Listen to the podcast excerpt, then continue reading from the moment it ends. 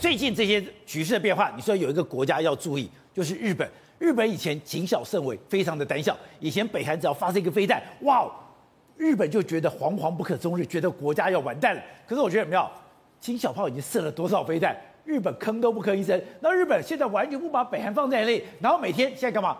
每天就跟俄罗斯较正，对，因为北韩的老大哥就是俄罗斯嘛。那这时候日本的老大哥是谁？是美国嘛？你今天很知道，大家了解到北韩试射九次飞弹，包含最近两次这个洲际弹道飞弹，其实都是跟美国叫较正的。我希望谈判，我的经济快受不了了，经济制裁快快完蛋了。理我理我，我在这里。对，所以就告诉你说，你理理我吧。但是问题是什么？现在没有人要理金小炮，没人理他，没人理他。为什么？因为大家都在理俄罗斯跟乌克兰的事情嘛。那你今天日本都硬起来了，现在岸田岸田文雄直接自己跳出。来说，现在我们第一时间马上帮助这个乌克兰，马上要提供一亿这个美元的这样的物资，提供到这个乌克兰去。然后接下来还有相关的运输机也要过去，接下来还有军品，甚至于说他们还有七十个人准备要参加那个所谓的志愿军。但是问题是什么？日本他现在过往来讲被宪法限制住了，自己只能用和平方面的宪法。那军队如果派出去的话，大家都会害怕。那这时候用个人名义出去的话，大家说你是不是转个弯过去而已？现在，所以他刑法为什么规定那么严格？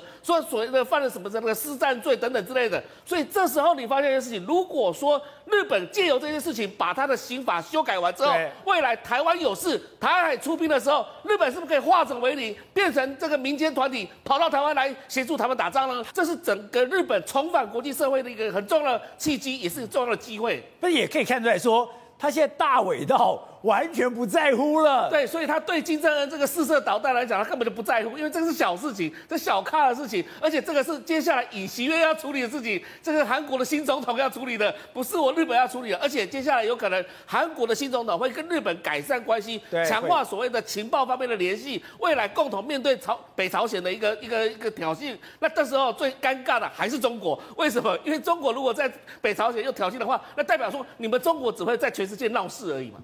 Thank you.